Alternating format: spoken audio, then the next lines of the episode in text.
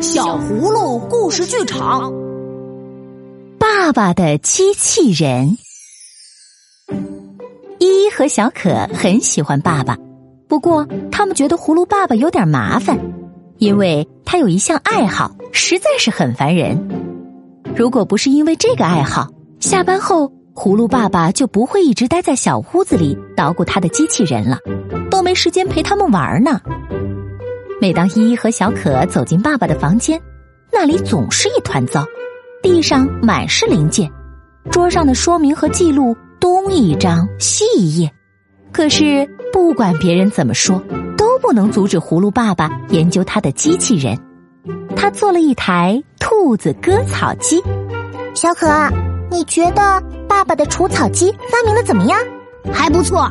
爸爸把除草机放到了爷爷的农场里。爷爷再也不会因为除草而累得腰酸腿疼了。那爸爸做的那些会干家务活的机器人呢？比如说扫地机器人。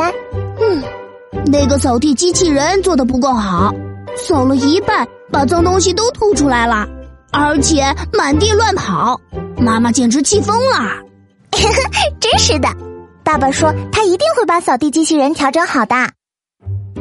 葫芦爸爸发明的机器人很多，比如哄达达玩的机器人，可以送盲人过马路的机器人，能让胖子快速变苗条的机器人，以及会抓小偷的机器人，还有一支可以踢足球的机器人足球队。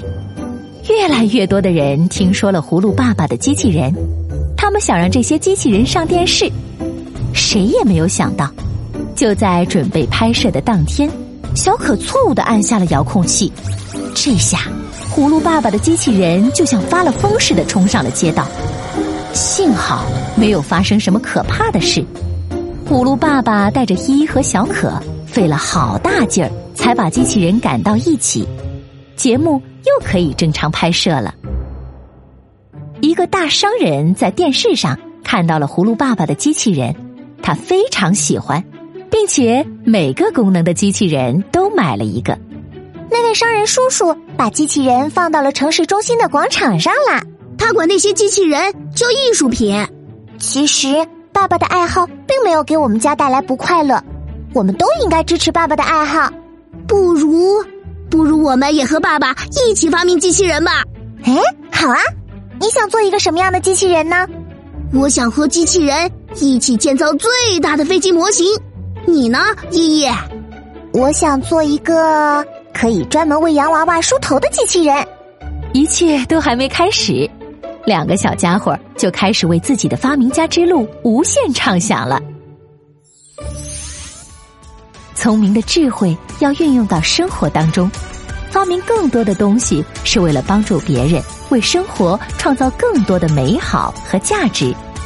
聪明的你，想要用什么样的方式给世界更多的爱呢？如果你喜欢我们的故事，就快快关注我们的微信公众号“小葫芦家族”，还有更多精彩内容和精美的小礼物等着你哦！亲爱的小朋友，认真听故事的你真的很棒。